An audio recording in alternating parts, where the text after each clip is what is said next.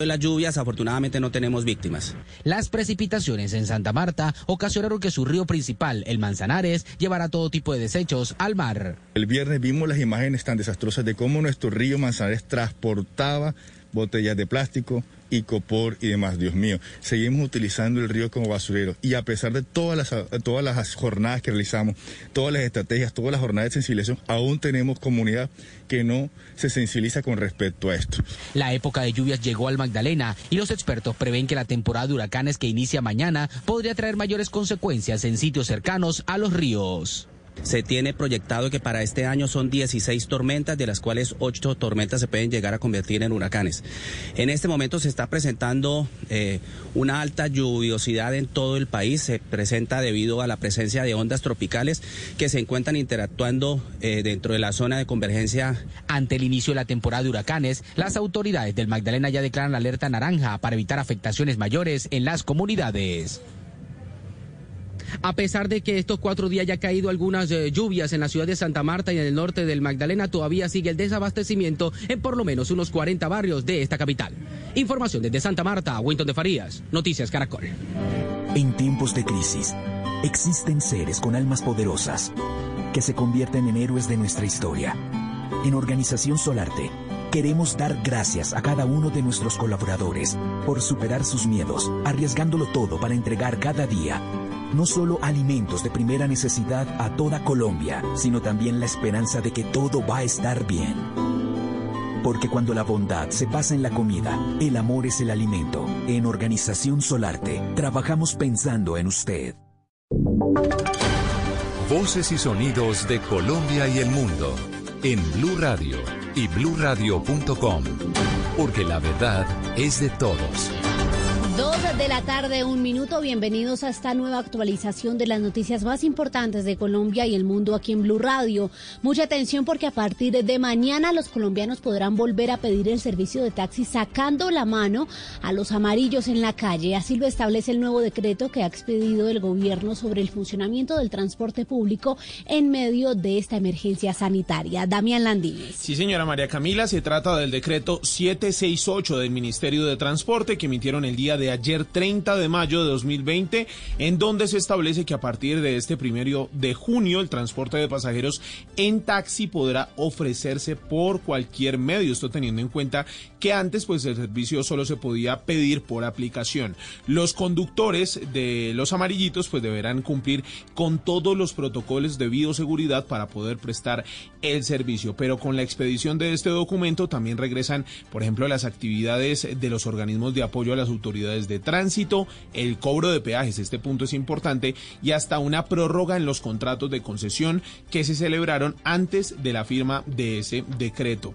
También eh, pues trae una preocupación sobre la economía colombiana y es que considerando la crisis que ha provocado el COVID-19, como el desplome de los precios del petróleo, pues el consumo en los hogares se podría reducir en un 1% al año y también esto podría representar una contracción de menos del 5.5% sobre las exportaciones que normalmente se hacían en el país, Camila. Damián, gracias. Dos, tres minutos. Recordamos a nuestros oyentes en Bogotá, especialmente de la localidad de Kennedy, que están en cuarentena estricta. ¿Cuáles son las medidas que rigen? Nadie puede ir o salir de Kennedy, excepto las personas que trabajan en las siguientes actividades: abastecimiento y adquisición de alimentos, productos farmacéuticos, de salud y de primera necesidad, quienes trabajan en la prestación de servicios de salud, quienes trabajan en el cuidado de mayores a menores de 18 años, dependientes, enfermos, personas en situación de discapacidad o, con, o vulnerables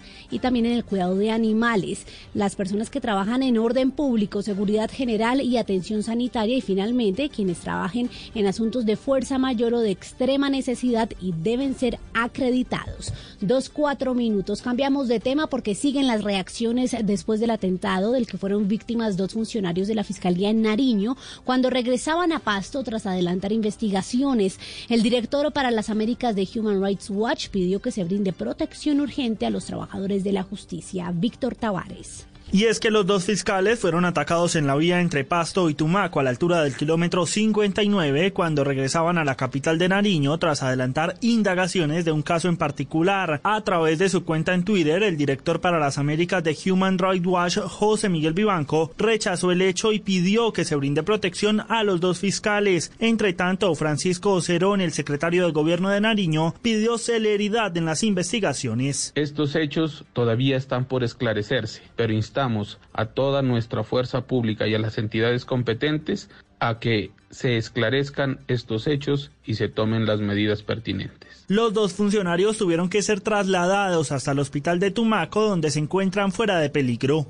Dos cinco minutos a pocas horas de votarse el plan de desarrollo de Medellín, la alcaldía aumentó en 197 mil millones de pesos el presupuesto para algunas secretarías y entidades públicas. ¿Qué dependencias se benefician con estos cambios? Susana Paneso.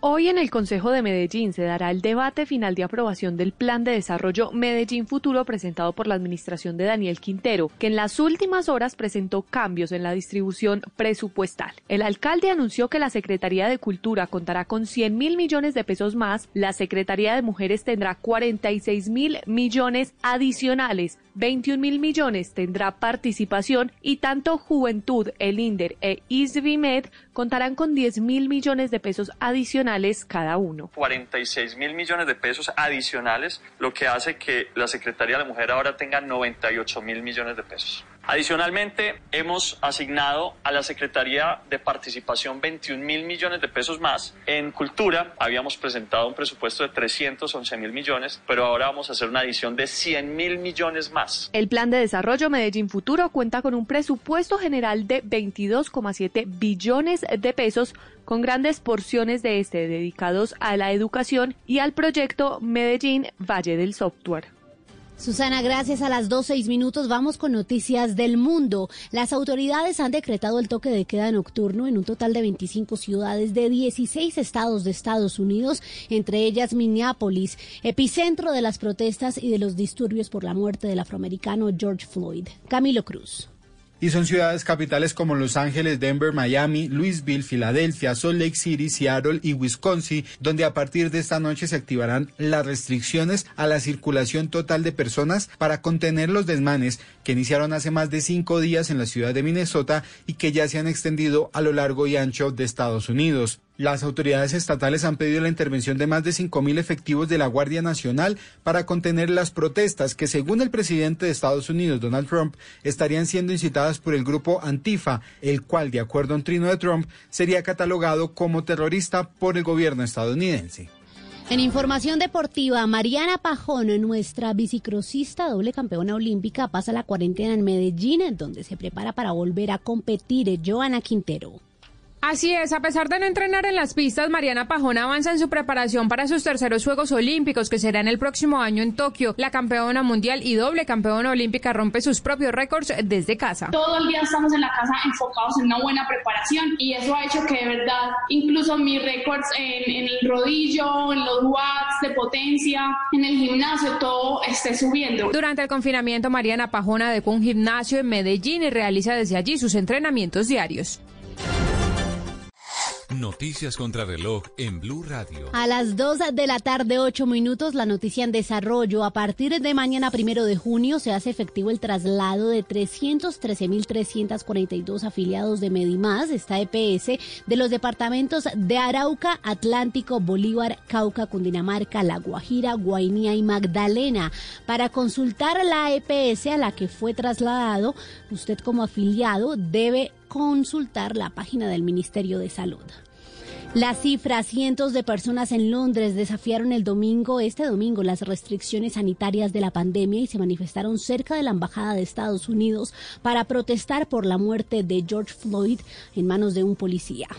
Y quedamos atentos al gobierno británico que confirmó hoy que reabrirá escuelas de primaria y relajará medidas de distancia social a partir de mañana en Inglaterra, pese a las advertencias de diversos asesores científicos del propio Ejecutivo que alertan del riesgo de una desescalada prematura. Muy bien, es todo en noticias, ampliación de estas y de otras informaciones en blurradio.com. Pueden seguirnos también en Twitter, estamos como arroba blurradioco. No olvide descargar la aplicación Corona App en App Store y Google Play para estar informado sobre el avance del coronavirus en Colombia. Feliz tarde para todos, quédense con Mesa Blue con Vanessa de la Torre. En tiempos de crisis, existen seres con almas poderosas que se convierten en héroes de nuestra historia. En Organización Solarte, queremos dar gracias a cada uno de nuestros colaboradores por superar sus miedos, arriesgándolo todo para entregar cada día no solo alimentos de primera necesidad a toda Colombia, sino también la esperanza de que todo va a estar bien. Porque cuando la bondad se pasa en la comida, el amor es el alimento. En Organización Solarte, trabajamos pensando en usted. ¿Estás bien? Si estás sufriendo algún tipo de maltrato, sientes miedo, tristeza o tienes alguna duda sobre tu vida sexual o tus relaciones familiares, podemos ayudarte. Entra a porquequieroestarbien.com, un centro de apoyo en línea para ti cuando lo necesites. Una alianza de la Fundación Santo Domingo y Profamilia, donde te acompañamos, te escuchamos y te ayudamos. Ingresa a porquequieroestarbien.com. Comunícate al 300-912-5231 o escríbenos a nuestro WhatsApp 320-616-2424 con el apoyo de Blue Radio. En tiempos de crisis, existen seres con almas poderosas que se convierten en héroes de nuestra historia. En Organización Solarte, queremos dar gracias a cada uno de nuestros colaboradores por superar sus miedos, arriesgándolo todo para entregar cada día no solo alimentos de primera necesidad a toda Colombia, sino también la esperanza de que todo va a estar bien. Porque cuando la bondad se pasa en la comida, el amor es el alimento. En Organización Solarte, trabajamos pensando en usted. Los personajes, las historias, las anécdotas, las confesiones, las noticias, todos los temas puestos sobre la mesa. Aquí comienza Mesa Blue. Presenta Vanessa de la Torre en Blue Radio y bluradio.com. La nueva alternativa.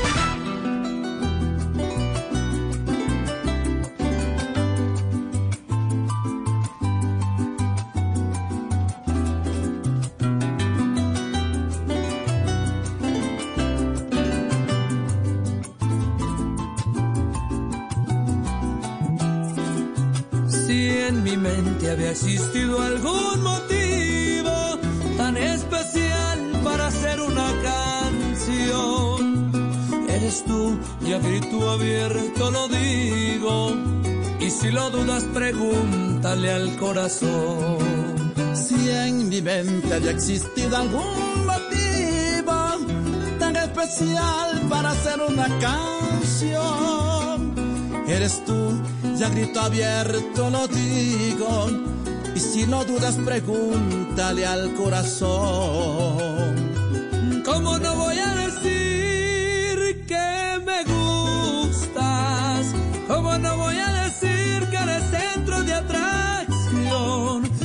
primera vez, cuando aquel día te miré, mi alma tranquila tuvo un síntoma de amor. Bienvenidos a Mesa Blue Llanera. Nos encantan los llanos orientales, nos encanta esta música y nos encanta tener a el barinés de oro, al maestro Luis Silva, aquí en la cabina. Maestro, bienvenido a Mesa Blue. Y el aplauso. Y el aplauso. Bueno, Espera, pero ¿ah? con este arranque musical, qué vale. dicha. Bueno, muy contento, muy complacido, feliz de estar una vez más acá en esta gran emisora de este bellísimo país, de esta ciudad de Bogotá. ¿Cómo le va Y- en Colombia? ¿Usted sentir Bueno, lo mismo que en súper bien, súper bien. Yo, eh, Colombia, mm, yo, yo no creo que solamente Luis Silva, sino todos los cantantes llaneros venezolanos este, han tomado como su segunda casa a Colombia y estamos muy agradecidos, de verdad, Dios ha sido bueno con nosotros, nos ha dado una segunda oportunidad de por lo menos traer nuestro mensaje desde, desde los llanos venezolanos hasta, hasta Colombia.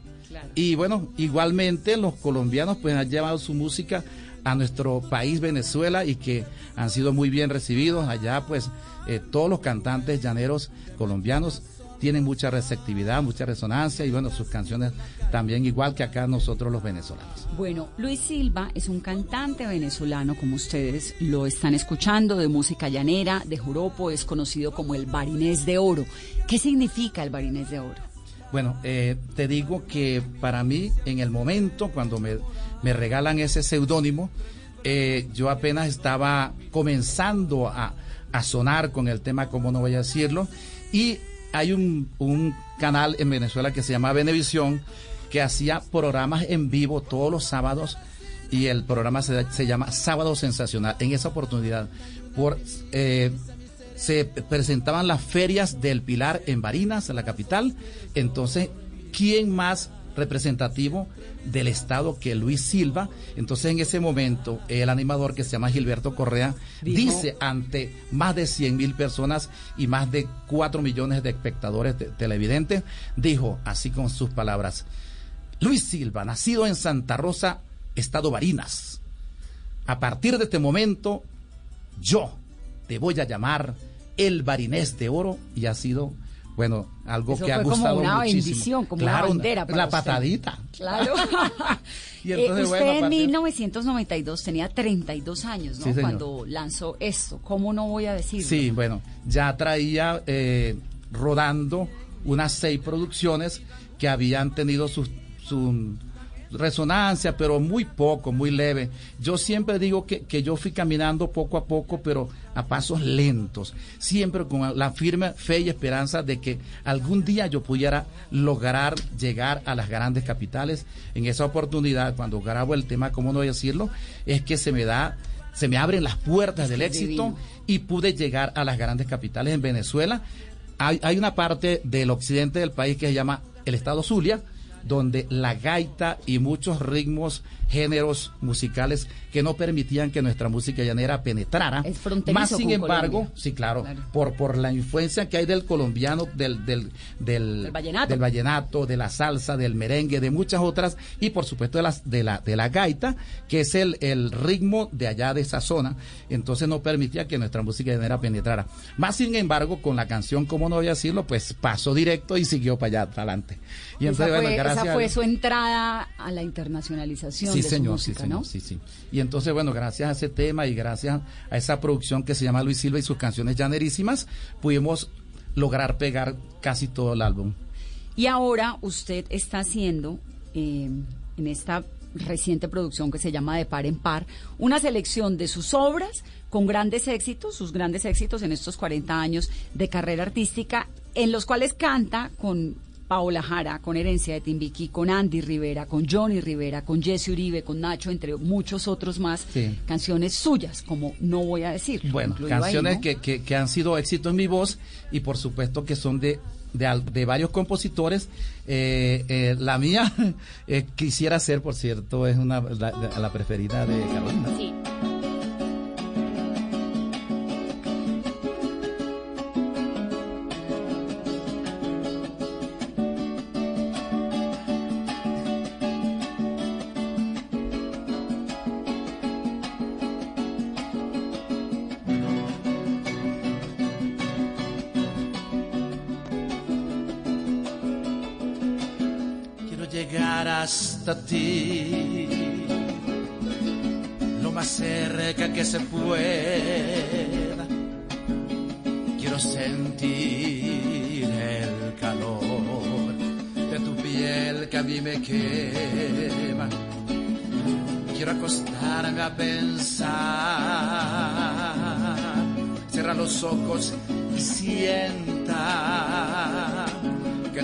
Sobre mí, amarrada de mis riendas, tener la dicha de ser el hombre que a ti te lleva de la mano por el mundo y atravesar la frontera. Quisiera ser en una luz en las tinieblas para que vengas a mí y así sacarte de pena. Quisiera ser en tu vida una luz en las tinieblas para que vengas a mí ya te sacarte de pena.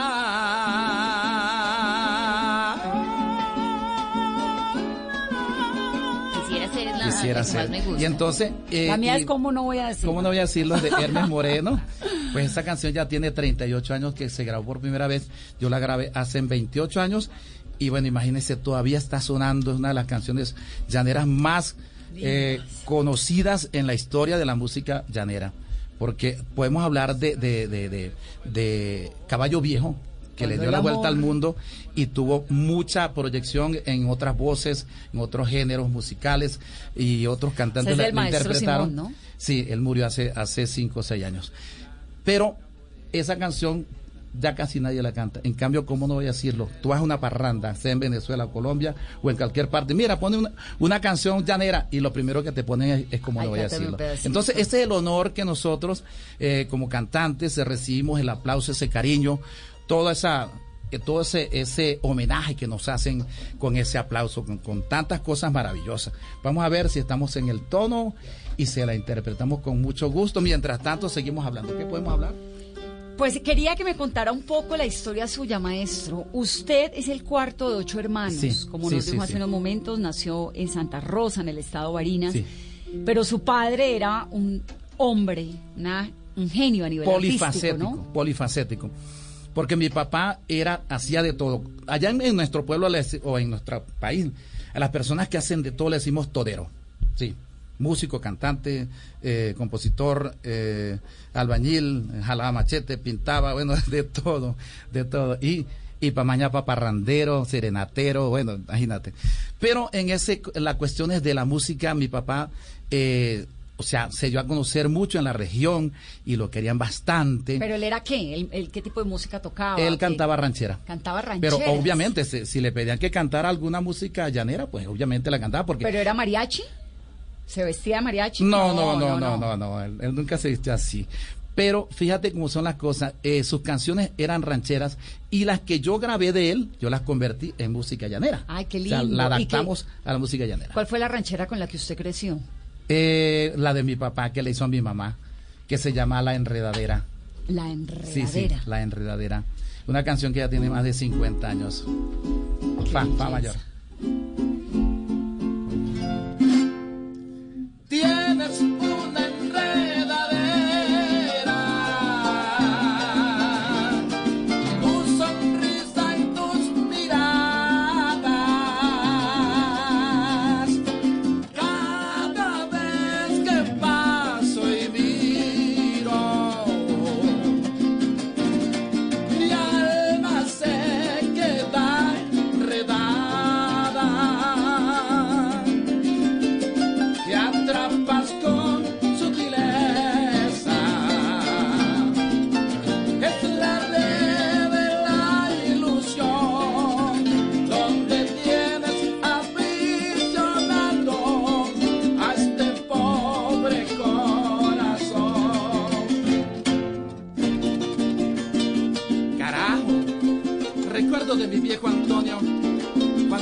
Serenatas a mi viejita Carlita.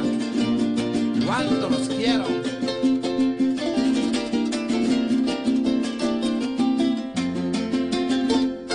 Entonces, su papá le hizo a su mamá esta canción, La Sí, Enredadera. para enamorarla. Mi mamá, mi mamá tenía 15 años y entonces mi papá decía que esa era la muchacha más bonita del pueblo porque ella, ella a pesar de que era de, de- de- de así de- de- del campo, era una mujer rubia con los cacheticos rosaditos y entonces mi papá me decía que, él era muy feo, que parecía un ratón porque era chiquitico y flaquito no. y entonces él empezó a enamorarla y, y mi mamá no le prestaba atención porque era una niña pues. Pero ese hombre empeñado y empeñado y empeñado hasta que mi mamá por fin le, le dijo que sí. Mi abuelita no lo quería.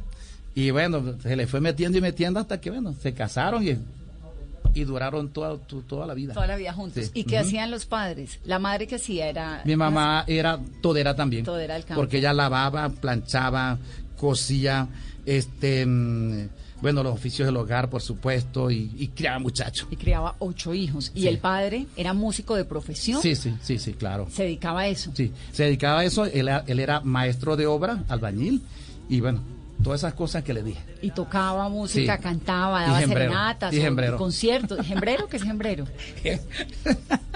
Que tiene muchas hembras. ¡Ay, maestro! Gembrero. Sí. Pero él era músico de profesión, digamos, se dedicaba a, a- a Sí, sí, conciertos y estas cosas o no tanto. Eh, tú sabes ¿O que, algo que más informal? Más informal, más pequeño, o sea, de, de, de, de parrandas, de serenatas.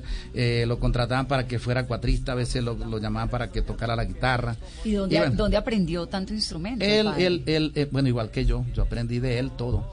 Eh, él aprendió de los demás. O sea, porque allá no había escuela, allá no había quien enseñara. Pues, imagínate. ¿Y el maestro qué toca? ¿Qué instrumentos toca? Yo eh, toco el bajo, la guitarra, el cuatro, las maracas, la tumbadora, la batería.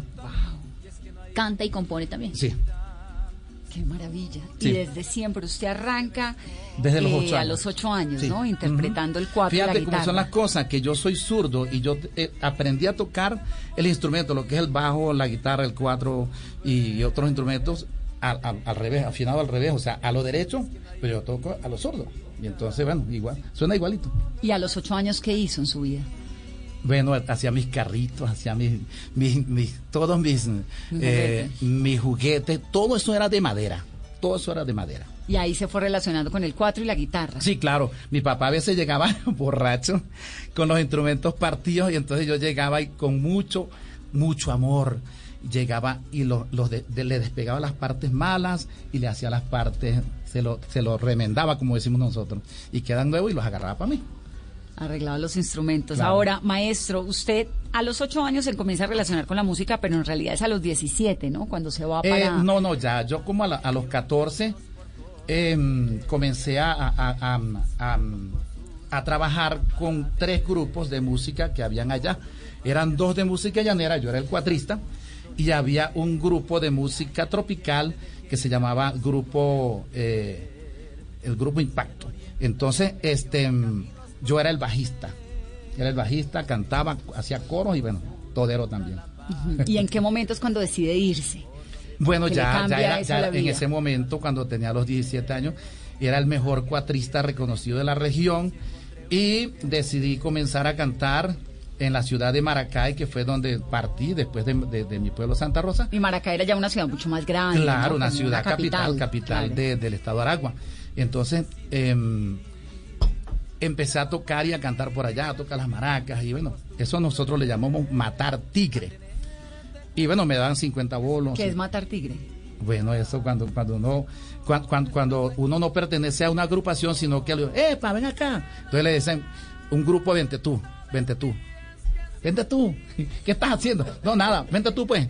Claro. Entonces ya uno- tócate ahí, agrega ahí tu Ajá, música y, vamos y armando. ¿Qué vas a hacer? ¿Tú cantas, bailas o qué? No, no, yo voy a tocar. Bueno, vente pues. Así se llama el grupo. ¿Y esa época fue solito? ¿Se fue a los Solito, 17 solito, para Maracay? este mm, eh, fue una aventura que yo me tiré. Cuéntame un poquito yo de le, esa yo le, yo le, le dije a mi mamá, mamá, deme permiso para irme un fin de semana. Y resulta pues que me quedé seis meses sin ver a la familia porque en ese tiempo no había celular, no había eh, forma de No, comunicarnos. el que se iba se perdía. Sí, me llevé un, un pantalón, una camisa, un interior, un par de medias, unos zapatos y más nada. ¿Y sus- y sus cepillo, instrumentos? Ni, cepillo. Esos instrumentos. No, tampoco tenía, Nada. llevé instrumentos. Este, porque el 4 se me había partido. Y bueno, por- cuando llegué por allá me regalaron uno. Y empecé a, a cantar por allá en los restaurantes, en las tascas, en los clubes. Y entonces este, empezamos a pedir plata.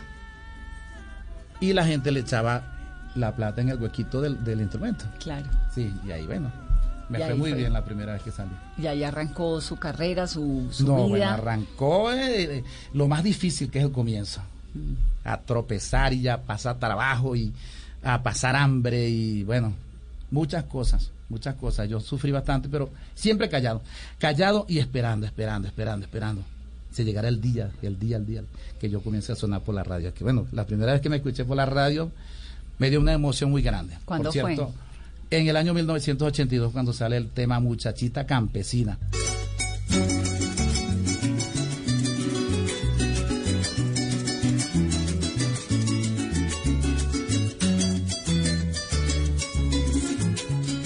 lo escuché por primera vez en una emisora que se llama Radio Apolo, en Maracay, Estado de Aragua. Y esa canción gustó muchísimo. Pero no, no, no, no, no tuvo eh, eh, el, el alcance que necesitaba para, para que se convirtiera en un éxito. Más sin embargo, pues, ese tema me dio a conocer. Muchachita campesina, para llenarte de flores, deja que vengan las lluvias.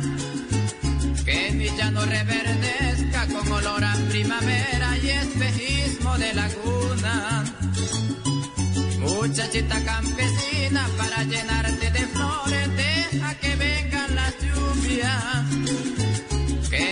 Llano reverdezca con olor a primavera y espejismo de lagunas.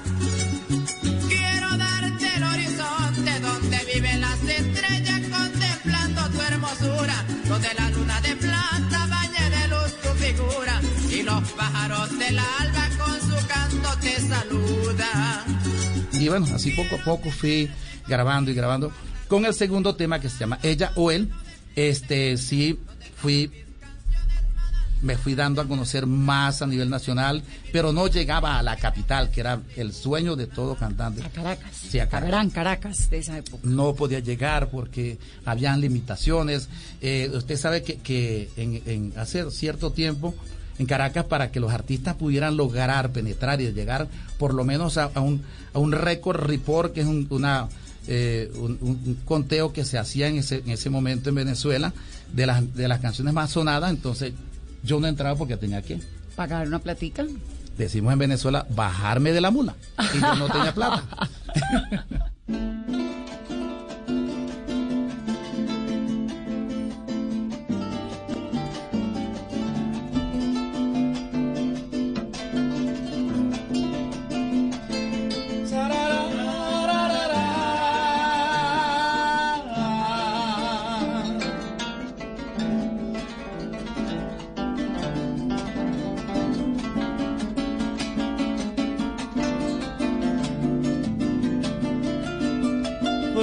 Vendrá, ¿cómo será? Traer alegría a nuestro hogar. Hoy en espera de ella o él será mi estrella, como en Belén. Vendrá este mundo para aprender y su destino le hará saber que si en la vida quiere triunfar, por sobre todo debe luchar. Si es una nena, ya la veré como su madre, que es mi mujer, hermosa y bella con gran valor. Y siempre musa en mi canción. Y si ese varón tiene que ser como su padre, amigo fiel, algo de tonto y de soñador, bohemio y amor. Es que la canción Ella o Él fue otro peldaño que ya hizo más fácil las cosas, pero ¿cuál es la historia detrás de Ella o Él? Sí, bueno, eh, imagínate, eh, en ese tiempo para grabar mi segundo disco yo conocí al que fue mi representante y él trabajaba en, en una zapatería. Entonces yo voy pasando por allá, iba buscando dónde cortarme el cabello. Digo, ¡eh, para acá! Tú eres Luis Silva, ¿verdad? Yo, sí, ¿por qué? Mira, yo tengo una canción por ahí que hice para mi esposa que está embarazada. ¿En serio? Pero si, si tú quieres, bueno, déjame que yo termine de, de- trabajar aquí y vamos para donde está ella. Y nos fuimos de un pueblo para otro en autobús. Y allá llegamos. Yo no había comido en todo el día. Entonces me dijo, mira, ve, ¿tú comes carota? Y sí, claro, por favor, mi preferida. ¿Sabes cuál es la carota? Como los frijoles negros. frijoles Claro, los frijolitos Ajá, negros. Que son muy ricos. Y Deliciosos. entonces, bueno, ¿qué iba a hacer? Pues? Ese día comí y le cantamos la canción a la, a la esposa de él que está embarazada. Y grabamos es- ese tema para mi segunda producción, el cual pues me ha dado muchas grandes satisfacciones, puesto que es una canción que a pesar de que tiene 38 años, esa canción Hace llorar en hace conciertos. llorar a la gente, sí. ¿Por La- qué? a las mujeres, porque, bueno, va muy directo, pues. Y obviamente, pues, dedicada a las mujeres que están embarazadas. Y con el sentimiento que la canta Luis. Exactamente. Permítame, maestro, Hacemos una pausa para comerciales. Es Mesa Blue Llanera. Estamos con el maestro Luis Silva. Hoy en espera de Yahuel será mi estrella como a Imbele. Pronto vendrá, ¿cómo será? Traer alegría a nuestro hogar. Hoy en espera de Yahuel será mi estrella como a Imbele. Vendré este mundo para aprender y su destino le hará. ¿Estás bien? Si estás sufriendo algún tipo de maltrato, sientes miedo, tristeza o tienes alguna duda sobre tu vida sexual o tus relaciones familiares, podemos ayudarte. Entra a porquequieroestarbien.com, un centro de apoyo en línea para ti cuando lo necesites. Una alianza de la Fundación Santo Domingo y Profamilia, donde te acompañamos, te escuchamos y te ayudamos. Ingresa a porquequieroestarbien.com. Comunícate al 300-912-5231 o escríbenos a nuestro WhatsApp 320-616-2424 con el apoyo de Blue Radio. ¿Qué es ser mamá? Ser mamá es enseñar. Es ser el centro, el comienzo y el final de la familia.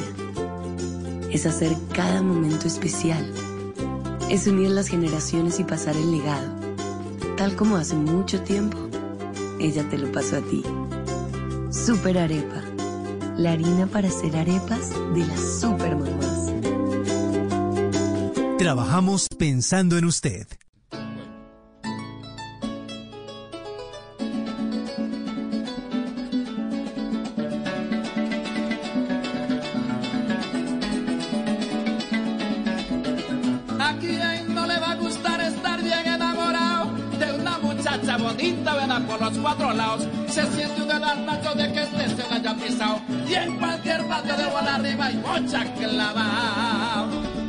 Continuamos en Mesa Blue Llanera con el maestro Luis Silva. Y que lo cante un coplero con la voz como el carrao. La versación de Montoya cuando anda medio pelao. Es como el mano moverse donde se encuentra sentado.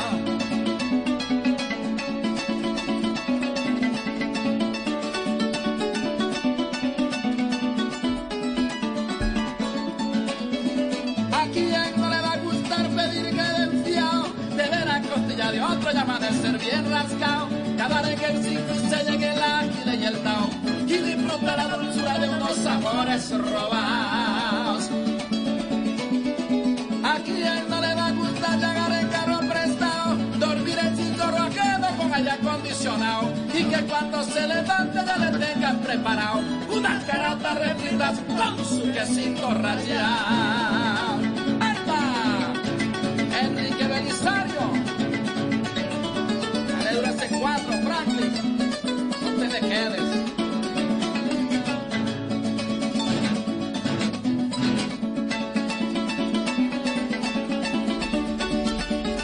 Maestro, cuénteme un poco del joropo, de la historia del joropo. ¿Qué es el joropo? Bueno, el joropo nos une a dos naciones. No podemos decir que hay otro país que, que tenga la misma cultura que nosotros.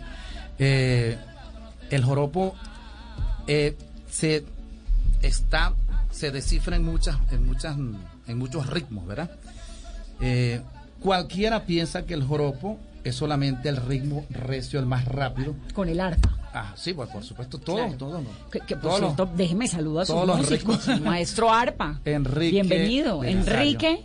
Enrique es el arpa. Muéstrame esa arpa, Enrique, que es que eso sí suena como los dioses. tampoco desafinado porque no me han dejado terminar a la hora de. Dele un, un joropazo ahí Mira esa rapidito. belleza de arpa. Ah, Pa.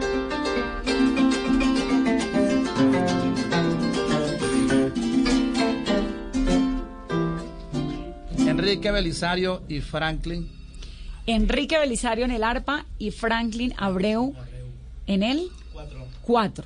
Ese es el cuatro. A ver cómo suena. Aunque él también toca maracas y canta y hace coros. ¿Y usted también? Es muy bueno, sí. Pero ya, ya, ya. Entonces, maestro, me está hablando del joropo. Entonces uno cree que el joropo es el arpa y ya. No, no, no. Mucha gente piensa que el joropo es aquel ritmo que es más acelerado, lo que acaba de tocar él ahorita, pero está dividido en, en- en varias, varios, varios ritmos. Está el pasaje, el valpasaje, está el, el, el la kirpa, el, el zumba que zumba y tantos temas. ¿Y cuáles más? Este, cuéntanos, Enrique. Eh, ritmos de, de joropo. Sí. Zumba que zumba, seis por derecho, chipola, periquera. Todos esos son ritmos derivados del joropo. Sí, sí. Ah, y como te digo, pues... La palabra, jor- perdón, disculpe. la palabra joropo viene de soropo, que es baile. Baile. Tiene que acercarse, Enrique. So- soropo, exactamente. No es coropo. que- sí, que es baile. Y el soropo era como una especie de casa o choza que hacían en el campo, destinada para hacer un baile, una fiesta. Entonces, como el llanero tiende a jotear la S, no dice soropo, sino joropo. Joropo, De ahí sí. viene más o menos la Ah, palabra joropo. Interesante. Es una de las raíces. Entonces el joropo tiene todos estos ritmos. Sí, claro. Y es de los llanos orientales colombianos y de los llanos venezolanos. Sí, sí. Sí, esto es Los una llanura inmensa que... están, están al, al sur Del país, Del, claro, país. es una frontera Claro, que- que porosa, te- casi tenemos que el- los llanos invisible. occidentales, llanos orientales, llanos del sur. Porque si llegamos a hablar, eh, Venezuela cuenta no solamente con, con, con cinco estados llaneros, porque si hablamos de Monagas, eso es una planicie inmensa. Eh, eh, Anzoátegui tiene muchas planicies también, como el mismo, el estado Zulia tiene muchas planicies y le gusta el joropo, pero en la Claro. parte ya adentro, en la parte eh, profunda de- de- del estado. eh, Y es una Zulia. música ligada a qué? A la ganadería. A la ganadería, sí, por supuesto, al campo. pues, al campo, ¿no? sí. De hecho, de ahí vienen eh, los, A la los- vega. los cantos. Sí. ¿Qué es la vega? Ese es, ese es una, una, una parcela pequeña, o sea, una finca pequeñita que nosotros le llamamos la vega, pues donde se siembra el topocho, el, el plátano, el cambur y todas las hortalizas, todo lo que nosotros A la queramos, sí. Y mucha gente vive, vive ¿Por qué? de eso. ¿Y el joropo es como melancólico? Ay, como que siempre hay como un, como Bueno, un lamento no, todas las canciones, porque hay unas canciones que son muy alegres, otras son, depende del contenido de, de la letra, pues, eh, o- eh, cuando son letras de despecho, obviamente, pues, la gente busca como, como a llorar y a, y a enguayabarse. Pero sí, hay unas canciones con un contenido, eh, por lo menos, romántico, que es el, el- el estilo que yo he impuesto durante mi, mi carrera. Y hay otras pues que, que son alegres, como, el, eh, como los joropos que acabamos de hablar, otras pues que hablan de, de tristeza, otras que hablan de- de tragedia y de cuestión, pues cada una tiene su contenido.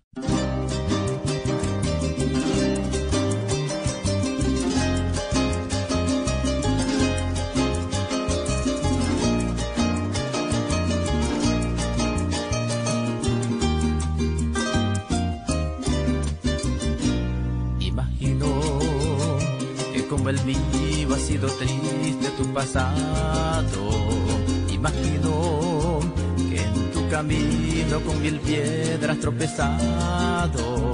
Imagino que ante mi Dios el ser supremo habrás curado. Que el corazón que en ti palpita emocionado.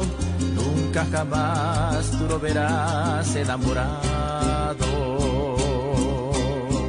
y enfurecida, más de creer en la palabra de un buen hombre, pues todo el mundo te ha causado sin sabores y no hay manera de que entiendan que a ti jamás te han puesto riendas y aunque por fuera eres muy fiera, tu corazón es muy noble y enfurecida, de creer en la palabra de un buen hombre, pues todo el mundo te ha causado sin sabores y no hay manera de que entiendan que a ti jamás te han puesto riendas y aunque por fuera eres muy fiera, tu corazón es muy noble.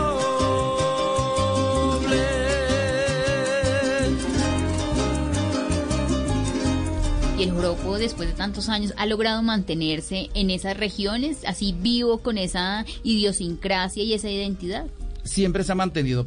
Eh, pero podemos decir ahorita más acá en Colombia, porque el, el- el Estado colombiano como tal, las alcaldías, las gobernaciones, eh, mantienen esa tradición de realizar su festival de música llanera pase lo que pase. Puede venir un ventarrón, puede venir lo que sea, un temblor, un palo de agua, pero aquí por lo menos se apoya la cultura y más que todo en los estados eh, llaneros de, de- de Colombia, pues. Pues el Festival los- Internacional del Joropo en Villavicencio, sí, se ha venido todos los años. Eso que conlleva a que a que todos los días hay muchachitos, jovencitos, eh, músicos, compositores que están están trabajando para, para que el- el- la música llanera no muera, para que el folclore llanero no muera, sino que siga. Aunque bueno, en Venezuela ritmos. igualmente, igualmente se mantiene la gente, tú cada día ves muchachos mejores, unos, unos mejores que otros, pero lamentablemente los festivales desaparecieron en Venezuela. Claro, y con Queda esa uno solo, situación- que, ya-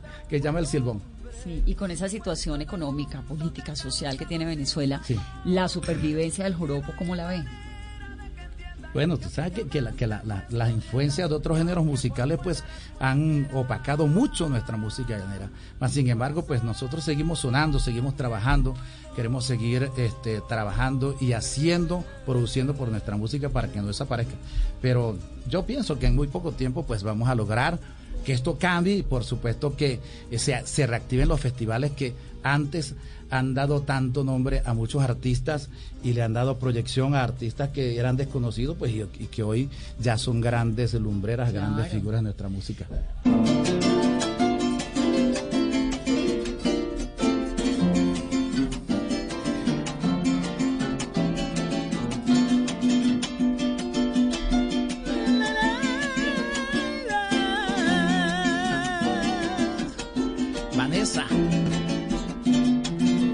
Si en mi mente había existido algún motivo tan especial para hacer una canción, eres tú y ya grito abierto lo digo. Y si lo dudas, pregúntale al corazón. Si en mi mente haya existido algún motivo tan especial para hacer una canción, eres tú a grito abierto lo digo. Y si lo dudas, pregúntale al corazón. ¿Cómo no voy a decir que me gustas? ¿Cómo no voy a decir que eres centro de atracción? Si por primera vez cuando aquel día te miré, mi alma tranquila tuvo un síntoma de amor. ¿Cómo no voy a decir que me gustas? ¿Cómo no voy a decir que eres centro de atracción? Si por primera vez cuando aquel día te miré, en Bogotá me puse loco de amor. Y en Blue Radio.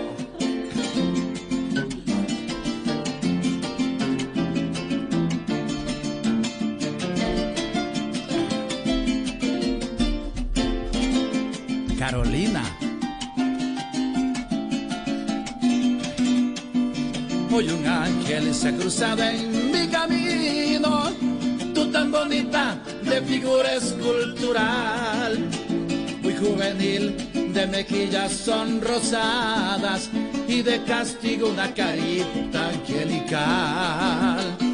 Hoy un ángel se ha cruzado en mi camino, tú tan bonita de figura escultural, muy juvenil, de mejillas sonrosadas y de castigo una carita angelical. Todos ahora, ¿cómo no voy a decir que me gustas? ¿Cómo no voy a decir que a tu lado quiero estar? Dale una primicia a mi ser enamorado. Si entre mis brazos quieres dormir y soñar. Maestro, ¿qué fue lo que pasó con este evento Amanecer Llanero? No, está hablando de un evento que se llama Corazón Llanero. Ah, es que tengo aquí antes. No, no, no. Corazón Llanero es un, es un, es un programa. Atardecer era el de Radio Caracas el que de duró, Radio que estamos hablando hace 2009. 20, 28 años. Sí, hasta el Ajá. 2009. Y no, ahorita, ¿Qué fue lo que ocurrió con este evento llanero que lo criticaron a usted tanto, un festival? Por ese era ahí un programa, un programa de televisión que se transmitía por eh, una, un canal que el gobierno lo agarró para él y lo politizó, porque al principio, cuando el canal TVS nació, no, no se hablaba de política, era un canal igual comercial que los demás. Entonces fueron metiéndole política y política y política hasta que lo convirtieron en un canal del Estado, igualmente que Venezolana de Televisión. Y bueno, nace el, el, el, el programa Corazón Llanero, donde yo precisamente no quería cantar. A pesar de la importancia del programa, yo no quería Claro, porque cantar. es que además le porque no quería, no quería, no quería ¿no? Que, me, que, me, que, me, que me salpicara. Yo no quería porque sabía lo que pudiera eh, acontecer luego de, de que yo entrara a ese programa. Más sin embargo, pues prácticamente me obligan a cantar en el programa y le dicen a mi representante, bueno, ¿cuál es el problema de que Luis Silva no cante en este programa? Y, y, y él me dice, mira Luis, me van a reventar el teléfono. Yo estaba aquí en Bogotá. Estaba aquí en Bogotá haciendo una gira y venía de, de Perú, de, de ciudades muy, muy frías. Iba cansado, pues de hecho no me dio tiempo ni siquiera de entrar a mi casa, ni siquiera de, de ir al, al, al hotel para cambiarme, sino que me cambié ahí mismo en, la, en la camioneta y subí al escenario. Pero cuando dicen Luis Silva está con nosotros, aquello, bueno, gracias a Dios, iba a reventar. Y bueno, yo le gustó mucho, por supuesto, al pueblo y estuve como en, en cinco o seis ciudades más o menos, pero después me alejé porque ya sabía lo que venía.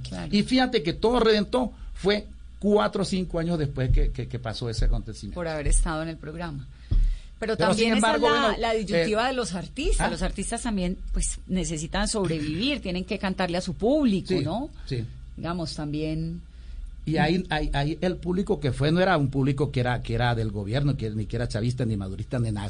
Ahí va quien le diera la gana a la gente que le gustaba nuestra música y de verdad que, que- que era un programa que tenía audiencia bastante. Y, y bueno, pero lamentablemente el gobierno politizó todos esos programas y lamentablemente desaparecieron. Yo creo que yo creo que eso no va más. ¿Pero usted es cercano al gobierno? No, no, no, nunca, nunca, nunca quise nada. Bueno, fíjate que, que el, el difunto Hugo Chávez era paisano mío, vecino de mi De pueblo, y, y yo nunca tuve amistad con él. Usted lo que Y con, es y con los actuales tampoco. cantante. A mí solamente me, me, me contratan para, para cantar, me pagan lo- mi trabajo y listo. Yo cumplo con ello. Porque tampoco es que le voy a regalar mi trabajo. Y yo no soy beneficiario de- de- del gobierno en ningún momento.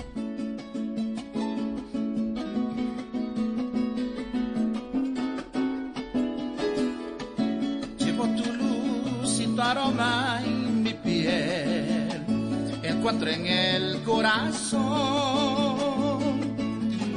Llevo en mi sangre la espuma del mar. Mi horizonte en mis ojos. La envidia, el vuelo y el nido al turpiar. Soy como el viento en la mies siento el Caribe como una mujer. Soy así, ¿qué voy a hacer? Soy desierto, selva, nieve y volcán. Y al andar de cunestera, del rumor del llano en una canción que me desvera. La mujer que quiero tiene que ser corazón, fuego y espuela, con la piel tostada como una flor de Venezuela.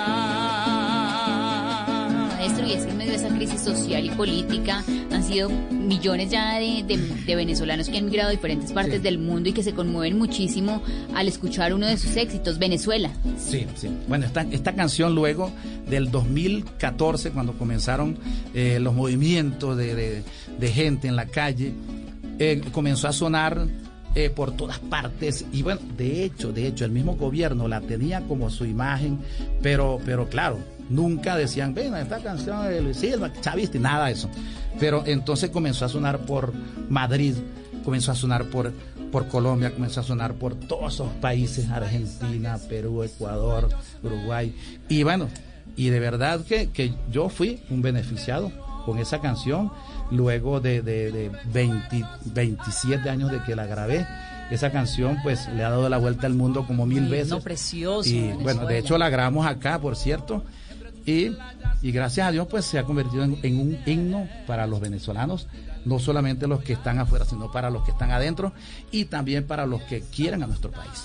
Maestro, ¿y cómo ve usted que es un folclorista, ¿no? Como que le canta la Venezuela profunda, los llanos, que tiene el joropo en la vida, en el padre, en la madre, ¿no? En la historia. Usted es un llanero, por donde lo vea uno. ¿Cómo ve la presencia de todos estos ritmos nuevos que han ido apareciendo en la escena musical?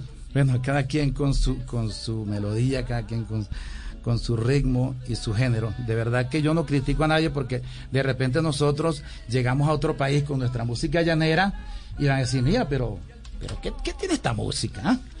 Sí, y de repente pudiera ser así. Eh, lo que nosotros estamos logrando con esta producción que, vamos a lanzar prontamente.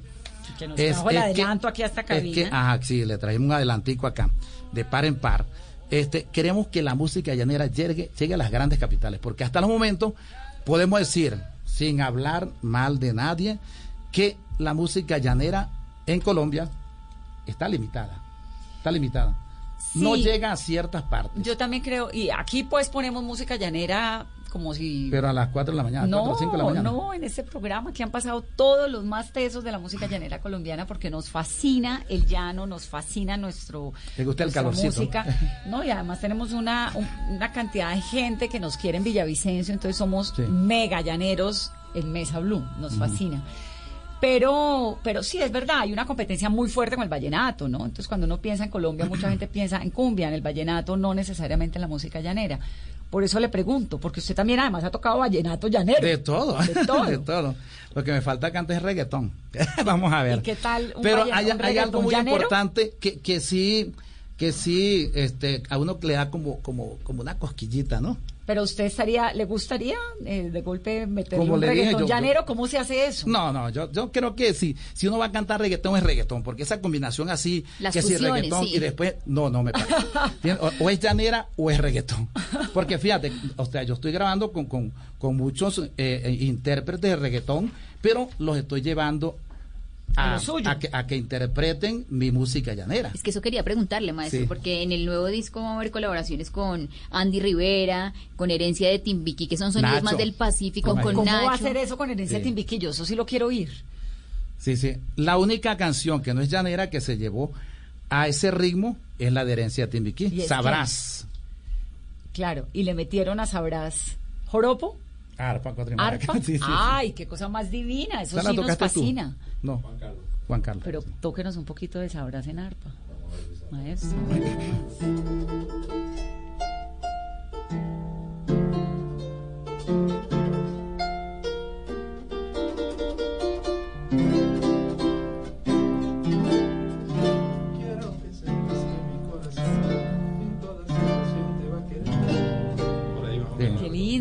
Ese tema es el único.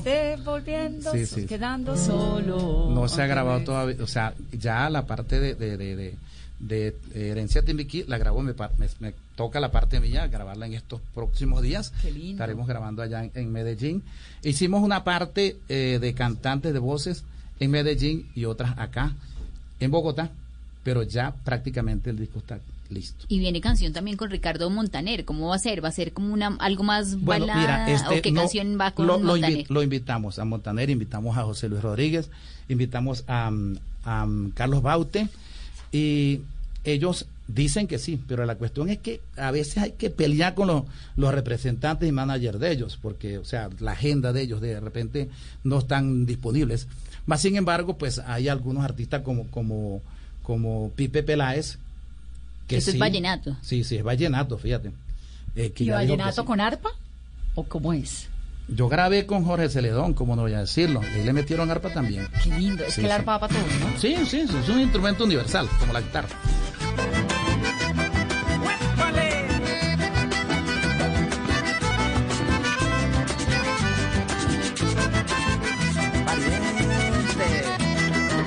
Si en mi mente había existido algún motivo tan especial para hacer una canción. Eres tú, ya grito abierto lo digo. Y si lo dudas, pregúntale al corazón. Siente que había existido algún motivo tan especial para hacer una canción. Ay, eres tú y a grito abierto lo digo.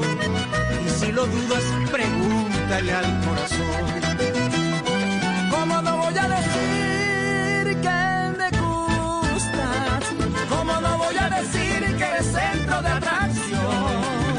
Por primera vez, cuando aquel día te miré, mi alma tranquila tuvo un síntoma de amor. Y bueno, este Jesse Uribe, que también. dijo que para finales de este mes íbamos a estar en Medellín.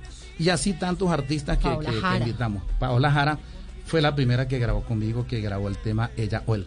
Pues maestro, me encanta tenerlo aquí en Mesa Blue. Igualmente, a, mí también me encanta conversar con música. usted y por supuesto con nuestra amiga Carolina, nuestro amigo allá en los controles, el amigo Con Otoniel, que además Otoniel. es un melómano Muchas gracias. Muchas empedernido. gracias. Además, por tener rico. paciencia, porque no todo técnico tiene la paciencia que No, tiene usted. aquí, mejor dicho, en ¿Ah? este programa, lo último que tenemos es afán.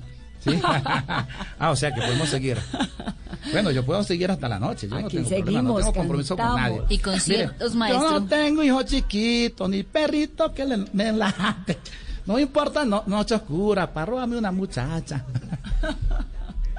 y cuando ella se descuide, mira, puedo llegar, lleva en Lanca. En Lanca es aquí en la parte de atrás del En caballo. Blanca el caballo. Sí, sí. Claro que sí.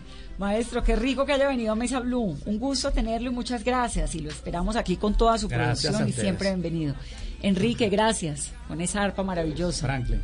Y Franklin. Gracias a ustedes. Gracias, muchachos. Y a ustedes que sigan oyendo esto, es Mesa Blue Llanera.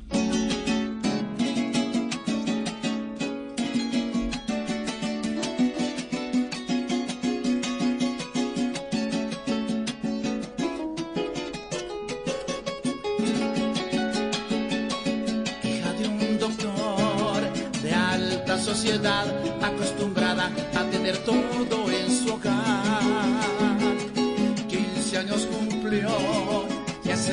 hija menor, dan una fiesta de cumpleaños en su honor. El diario anunció, todo en pedestal, asistiría la clase de la ciudad. Alguien contrató un grupo musical, música criolla porque eso quería el Papa. El día llegó, no iba normal, cuando llamaron el conjunto para actuar. Pero algo pasó cuando al cantar un jovencito echó su verso a improvisar, a improvisar. Qué lindo rostro que tiene usted, señorita. Esa mirada deslumbra, sorprende, incita a besar su boca. Linda cumpleañera, que Dios la bendiga. Ella al mirar al cantante le dio una sonrisa. Nació la magia que llaman amor tan deprisa y a la media hora hablaban a solas, se enamoró a primera vista.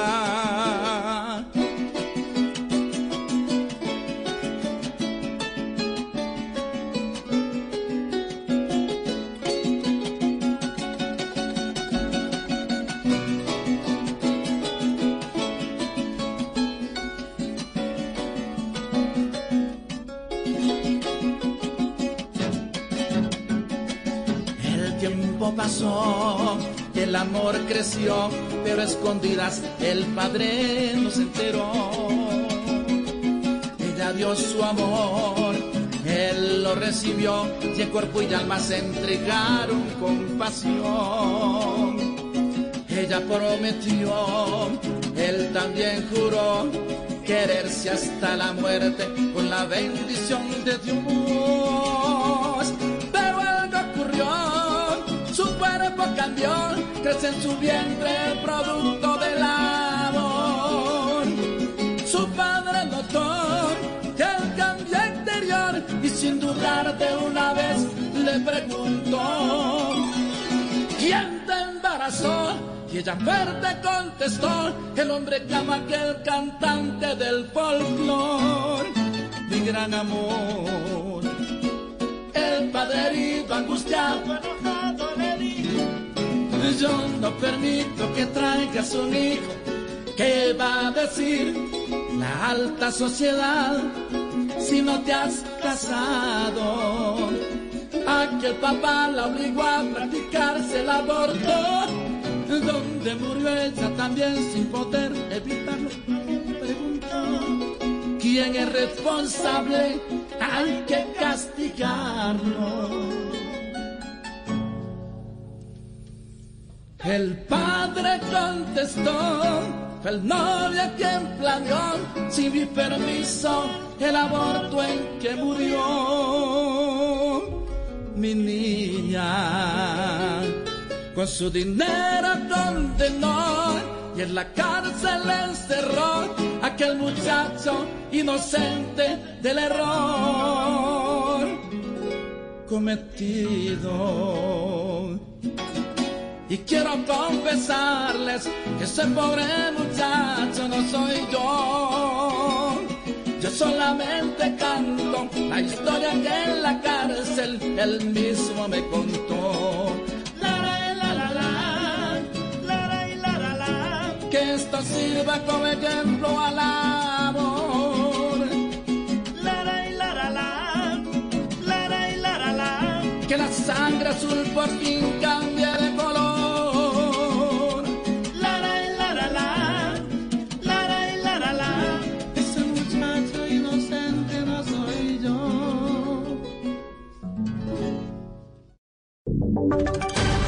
Voces y sonidos de Colombia y el mundo en Blue Radio y bluradio.com, porque la verdad es de todos. A partir de este primero de junio de 2020 se va a hacer efectivo el traslado de más de 313.342 afiliados de Medimás EPS de al menos siete departamentos del país. Los detalles los tiene Uriel Rodríguez. Son más de 313 mil los afiliados a la EPS Medimás a quienes se hará efectivo el traslado a partir de este primero de junio que se encuentran en Magdalena, Atlántico, Arauca, Guajira, Bolívar, Cundinamarca, Guainía y quienes podrán recibir atención en otras entidades. De acuerdo con el Ministerio de Salud, ellos contarán con redes de atención, cobertura, oportunidad y todo lo necesario sin interrupciones al salir de Medimás, por lo que se han dispuesto diferentes canales para conocer el estado del traslado. A través de la web del Ministerio, en el enlace de traslado se podrá consultar en qué EPS quedarán habilitados, mientras quienes tengan dudas podrán ser resueltas en las líneas de atención 018-960-020 y en Bogotá en el teléfono 589-3750. Uriel, gracias. Tres de la tarde, seis minutos. Hasta Riohacha, La Guajira, llegó la primera dama María Juliana Ruiz a entregar mercados a las familias más vulnerables, sumando en total, desde que empezó la campaña, más de 12.515 mercados. Escuchemos a la primera dama. Mire, realmente ha sido un trabajo absolutamente coordinado, colaborativo, propositivo y solidario. Aquí, como bien lo dicen, desde el colombiano que hace un aporte de 5 mil pesos porque es su capacidad, hasta las grandes empresas que han aportado con un gran número de mercados. Y cambiamos de tema, mucha atención. Uno de los dos capturados por el asesinato de una niña de cinco años en Sabana Larga Atlántico había salido hace nueve meses de la cárcel tras pagar una condena. A esta hora son presentados ante un juez por el delito de homicidio. Diana Ospino. Juan Gabriel Plata y Jesús Martínez Sarmiento son los dos capturados por el homicidio de una niña de cinco años en el municipio de Sabana Larga la noche anterior. La pequeña recibió un disparo en el abdomen en un atentado dirigido a su padre. Según la policía, Martínez Sarmiento tenía apenas nueve meses de haber recobrado su libertad tras pagar una condena de siete años en la cárcel. Al respecto, el coronel Hugo Molano, comandante de la Policía del Atlántico. Uno de ellos, que es una persona que está involucrada en varios hechos una conducta delictiva, ya con capturas anteriores eh, por tema de hostilidad de armas, microtráfico. El oficial informó que investigan si el atentado obedece al rechazo del padre de la niña a vincularse a grupos dedicados al microtráfico en ese municipio. Tres de la tarde, ocho minutos y mucha atención porque entre el primero y el 14 de junio no se va a admitir el ingreso de personas para compra de productos de consumo al por menor solo podrán ingresar mayoristas a la central de abastos. También se va a mantener la operación de las estaciones de Transmilenio, se van a desviar algunas rutas, zonas y de alimentación del sistema que ingresan habitualmente al polígono acordonado en esta localidad. Lo que señala el distrito es que las medidas de movilidad en la localidad de Kennedy serán estrictas a partir precisamente de mañana y durante más de 14 días.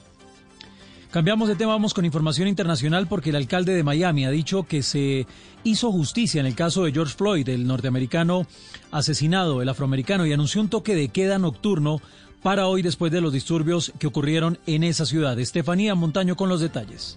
Hola, buenas tardes. Pues además de agradecer al Departamento de Policía por la forma tranquila en la que actuaron durante las manifestaciones y los actos vandálicos de anoche, el alcalde de Miami, Francis Suárez, dijo que debía haber justicia y que entendía el motivo de las protestas, pero que había que avanzar en ellas pacíficamente. Estoy muy agradecido por la comunidad religiosa, por el Departamento de Policía, en la forma en cual ellos actuaron anoche de una manera calma, a pesar de las situaciones de gran estrés que ellos vivieron.